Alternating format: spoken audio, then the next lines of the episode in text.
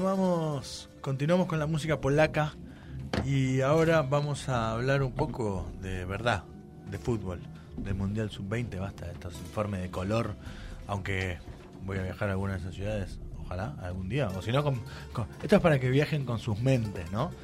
La radio es colores, es todo eso. Yo quiero ir ¿Qué chamullero ¿A que cuál? sos? a um, Gucci. No, vos o a Francia o a Polonia. Bueno, voy. O al Mundial Femenino o al... No, a Sub-20. Polonia. Ah, mira qué, qué veleta. Martín Nicolás, Mundial Sub-20, eh, selección argentina, algunas curiosidades y un montón de cosas que trajiste acá en el informe. La primera edición del Mundial Sub-20 se jugó en 1977 en Túnez y fue organizado por la empresa de gaseosa más conocida del mercado mundial. Siempre tiene que ver, ¿eh? No lo voy a decir porque no nos regala ni una latita. En dicha se ganó la URSS, ganó la, el primer Mundial Sub-20 Ay, no soy. tras, ven- tras vencer a México por penales. Bien. Portugal junto a Argentina son las únicas dos selecciones anfitrionas en ganar un Mundial Sub-20. Portugal en 1991 y 2001 Argentina, ¿se acuerdan? Aquel famoso Mundial no donde se jugó en cancha, cancha de Vélez. Sobre no me todo la final fue ahí en la camada de Maxi Rodríguez, Coluccini, Ah, tenés y razón. etcétera, de Alessandro. Sí, sí, una sí, sí. buena camada. Eh, 1979 y 2001. Y Brasil son las únicas dos selecciones campeonas con campaña perfecta ganando todos sus encuentros. O sea, dos de los seis campeonatos que tiene Argentina fueron con campaña perfecta. Peckerman es el técnico más ganador de la historia del Mundial Sub-20 con tres títulos, De la historia de 95. las selecciones juveniles debe ser. el Claro, técnico de, más ganador. sí, de los Mundiales Sub-20. Exacto. eh, con tres títulos. Sí, pero 95. en general, digo, otro, Ah. otro antes existía sub-21, había como había más más, Más selecciones categorías. más categorías en juveniles. Agüero y el mediocampista Joan Pinto y Fernando Brazal son los dos, los tres jugadores con bicampeonatos en 2005 y 2007 en el caso de Agüero, 89 y 2001. Claro, por, por edades es difícil pasar. Claro. De, de- si- de hecho, con Agüero ocurrió que fue el mismo mundial que Messi no fue. Hubo un, un- no sé, fue un mundial. No fue Messi lo- no fue. Claro, el 2007 no fue Messi. Claro, y que había toda una polémica, y inclusive Agüero ya jugaba en la selección mayor algunos partidos, y sin embargo, eh, uno fue y el otro no. De hecho, para esta lista, que vamos a hablar bien el jueves que viene y de los grupos, y etcétera, eh, uno de los argumentos de Batista para dejar afuera a Tiago Almado, un jugador de Vélez, uno de las joyas y de los mejores jugadores de 18 años, es porque le queda un mundial más por delante y dijo, bueno, le voy a dar prioridad a Ezequiel Barco o a otros, que es su última chance. Bueno, ¿algo más entonces? Serbia es la primera selección de este torneo que gana el campeonato con dos federaciones de fútbol diferentes, en 1987 como Yugoslavia y en 2015 como Serbia. Yo sabía que este dato te iba a encantar a Interesantísimo. vos. ¿No? Y sí, y además también. ocurre en, en- en- en un montón de deportes, Sí, ha ocurrido sí. en un Claro. montón de categorías. Hemos hablado hemos hablado sobre, sobre muchos jugadores de fútbol. Hemos hecho un bloque especial alguna vez que tenía que ver con esta cuestión de, de sus dos nacionalidades, que en realidad es la misma. Yo pero siempre pienso guerra- eso con Djokovic, eh, que na- es serbio, pero digo, desde que nació hasta hoy debe haber cambiado como tres veces de Claro. nacionalidad, Exacto. porque se acuerdan que antes también fue Sí. Serbia y Montenegro, que Y todos enfrentamientos Sí. armados que no necesariamente han terminado, lamentablemente. Eh, es un cuerpo técnico nuevo, El de del de Fernando Batista. la selección argentina. Claro, técnicos o, o personas no muy conocidas, de las cuales vamos a hablar ahora me a presentarlo. ¿De dónde, quién es Fernando Batista? Hermano del Checho, el Bocha, salió de Argentinos Juniors, jugó en San Lorenzo y tuvo un paso por el ascenso jugando en Godoy Cruz y en All Boys. Desde 2001 se dedicó a los juveniles. Estuvo en San Lorenzo cinco años en di- diferentes divisiones y luego pasó a Argentino donde estuvo coordinando todo durante la última década.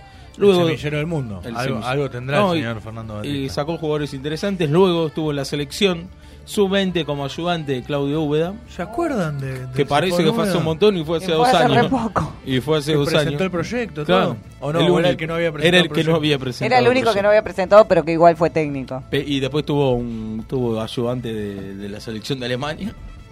Y ahora Ah, está total. buscando. Creo que sonó para Huracán. ¿Quién lo es que tu te ayudante de la selección alemana? Eh, Úbeda. Úbeda, ¿En serio? de las juveniles de Alemania. Tuvo un breve ¿Habla, paso. ¿Habla alemán?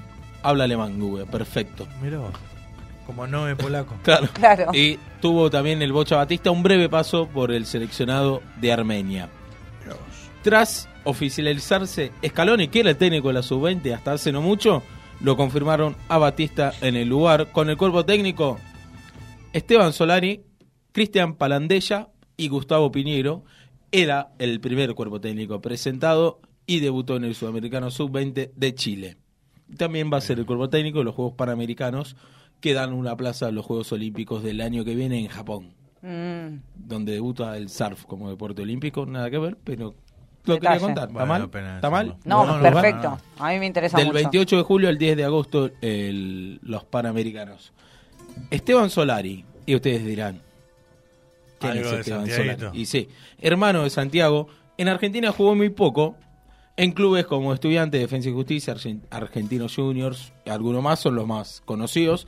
Larga carrera afuera, jugó en Almería, donde hizo algunos goles, y es goleador de la Liga de Chipre histórico. Qué lindo vivir en Almería. Es- Cuerpo técnico es el que está al lado, de, ¿Dónde queda Chipre? cerca de Grecia, Ah, ¿no? no, no sé. Sí, dice Leandro, todos afirman que Soy sí. un capo. Bueno, Sí, perfecto. Eh, Damián Ayude, ex volante de contención de Vélez, Sarsfield y Nueva Chicago, fue ayudante del Turco Assad en Estudiantes San Luis y probó suerte como cabeza de grupo en Unión San Felipe en el ascenso de Chile, donde no le fue muy bien y volvió a ser ayudante de campo. Preparador físico. Cristian Palandela, experiencia en preparación física de juveniles, trabajó en Argentinos, Ah. lo trajo para acá. Te dije antes que el entrenador de arquero era Gustavo Piñeiro Sí. un reconocido entrenador de arquero del fútbol argentino, trabajó en muchos en equipos grandes, pero se lo llevó el Tata Martino para la selección mayor de México, así que tuvieron que recurrir a otro ex arquero, buscaron a uno con experiencia, uno que se haya retirado hace poco, uno con ganas de trabajar, Damián Alvil. Bien. Va a ser el entrenador de arquero, quizás el más reconocido, ¿no? De los nombres, el que más suena por ahí, Porque se retiró hace poco, porque ha jugado en equipos pero importantes. jugó en Estudiantes, viene. Independiente. Eh, se retiró hace poco, quedó a cargo luego de que se lleven al, al bueno de Piñeiro Tata Martino. Te traje una tablita. Sí, acá la estaba viendo justamente, estaba intentando consultarte alguna alguna cuestión. Vamos de, de- cronológicamente de- de- de- del pasado hasta hoy un poco. Eh, una trivia. ¿Quién fue el mejor jugador del Mundial Sub-20 del año 79? Diego, ¿lo digo o no lo digo? Sí, Eso igual es conocido, Diego Armando Maradona. El primer campeonato mundial sub-20 que gana Argentina, el goleador fue Ramón Díaz. ¿Qué, ¿Cómo hacía goles Ramón Díaz? Y fue el tercer mejor jugador del campeonato. Bien, vamos a pasar a ver algún otro que... Mira, en Qatar 95, selección recordada por muchos de los que tenemos un poco más de 30 y pico de años, porque empezamos a tener a ciertos ídolos y a ciertos Sí. referentes en ese equipo. Te diría que puedo acordarme de este equipo casi de memoria, pero entre los tres mejores jugadores hay un hay un argentino que fue arquero, inclusive. Sí, qué raro, ¿no? El Vasco Irigoitía. Con esta camada que haya un arquero. Irigoitía, Sorín, Lombardi, Pena, una serie de jugadores Mira. terrible. Me acuerdo casi de memoria. También cuando armé esto, eh, sobre todo lo vamos a ver en los más recientes, Sí. de los jugadores que fueron mejor jugador de un Mundial Sub-20 y que quedaron ahí, y que antes de los 22 ya estaban Sí. en la ruina. Me- Por ejemplo, Cayo, Claro. Cayo, un jugador brasilero que pintaba muy bien, Y ahí quedó. Tuvo un paso por el Inter de Milán, por algún que otro equipo grande, quedó ahí y hoy en día es comentarista de, de Sport TV Muy bien ese dato. o de Globo, uno, uno de los dos. Voy a pasar a Malasia 97, también recuerdo mucho. Campeón Argentina, todos estos son campeonatos de Argentina, los que Es está verdad. diciendo Federico. Eh, entre- de los tres mejores jugadores, un argentino, el payaso Aymar, y dos uruguayos, también selección inolvidable, Sí. Nico Olivera y el moreno Salayeta, terrible jugador también, me acuerdo mucho de ellos. Y después ya pasamos al 2001. Pasaba mucho, eh, por ahí al final no tanto, o salvo que sea muy obvio, de que por ahí si una selección ya tiene el campeón, le buscan dar un premio a las otras, o al mejor jugador que sea de otro equipo, como Oh, para siempre. valorar un poco el contexto. de- En los últimos mundiales ha pasado También, eso, de sí, selecciones claro, mayores, digo. Valorar un poco de todos. Sí, medio, Bla, bla, bla. me deja con gusto a poco. En la sub-20 Seguimos. no me molesta tanto que pase en una selección mayor en un mundial, es otra cosa. Pero pasamos al mundial 2001 que decíamos recién. Mejor jugador, el Conejo Saviola, que fue su. Ya estaba en el. o recién vendido al Barcelona o por ahí. La rompió toda Saviola. El segundo mejor jugador, el cabezón de Alessandro. El tercer mejor jugador, el francés, ¿se acuerdan? Chibril Cissé. Un francés Cissé, claro. excéntrico, Cissé. No, ustedes toman todo el Nosotros, chiste. nosotros Pero fue un chiste- practicamos. fue un eh, chiste polaco. buenísimo. Eh, Brasi practica alemán, no, Úbeda practica alemán. ¿Y vos no podés hablar francés? No, pero fue buenísimo porque dije, che, ¿y ¿saben quién es el francés Sí, Sí, sé. sé, claro. ¿Y los franceses dan cabezazo? Sí, No sé, dan. contame. Eh, Saviola- humor, Martín Nicolás, vamos a explicarle a, los oyentes que se, se sumaron hace poco. Históricamente tuvo este humor, lo venía teniendo un poco tapado y hoy ha vuelto a su humor por completo. Todo lo que tenía tapado lo ha tirado tiré. hoy y está Qué muy bien. bueno. Por supuesto, para nosotros nos, nos desconcierta un poquito. El primer, quizás uno de los títulos de Messi con la selección mundial so- 2005 en Holanda, una camada también increíble de Argentina. Mejor jugador fue Lionel Messi. El segundo mejor jugador fue el subcampeón.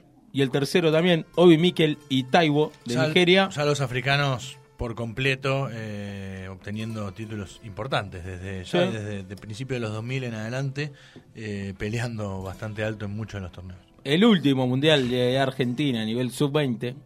Obte- obtenido. Obtenido, sí. Sí. El Kun Agüero fue el mejor jugador. El segundo mejor jugador fue Maxi Morales, que la rompió toda. Sí, ¿cómo terminó siendo la carrera de Maxi Morales? ¿O Ahora está, jugando, digamos? jugó mucho en Italia, jugó en Rusia, en Italia. Bueno, Vélez tuvo un buen paso, Sí, donde salió campeón al- algún par de veces. Eh, y jugó en Atalanta, donde tuvo un buen nivel, y ahora está jugando en el New York una City. lesión en en una época importante, ¿no? O- Creo que sí, sí. o- sí. Ahora suena por ahí, vuelve al fútbol argentino. El tercer mejor jugador fue Giovanni Dos Santos. En ese mundial, por ejemplo, estaba Mauro Sala, te hizo el gol en la final, me acuerdo. Muy El Kun. Agüero fue el máximo goleador y el campeón fue Argentina. Bueno, después tenemos, de los que veo así por arriba, en Turquía 2013 a poco va. Sí. Jugadores que han, que han hecho historia luego. Valverde, Uruguay, tampoco tanto. Valverde, no- Bueno, jugador del Real Madrid. Sí, sí, Valverde. sí, sí. Y de novio con, con Mina Bonino. Ah, me han hablado mucho de ella. Sí, sí. ¿Quién? Es vos. No, qué feo. No la conozco, disculpen. ¿Escuchamos un temita? Sí, por favor. Bueno, muy bien. La semana que viene un poco más de información Todo. sobre la convocatoria del Sub-20 que todavía... Eh, ya está, ya está igual. Ya está 21 definido. jugadores para ya está la lista. 21 del jugadores definidos. Del para Checho, de- ¿Comenzar a jugar cuándo? del Bocha. Eh, Argentina debuta el sábado que viene. Este Me no. confundí de listas con la de la Copa América. No, porque sigue. eh, 40 convocados. Acaba de, a- Scaloni llamó a cinco jugadores más. Ah, 45 Está tenemos ya. Ever Ludueña, está Ruggeri y está por llamar a Raúl Cassini también. Es que aumenta así constantemente. Hay que estar seguro Sí, por sí. si se lesionan Atentos. todos.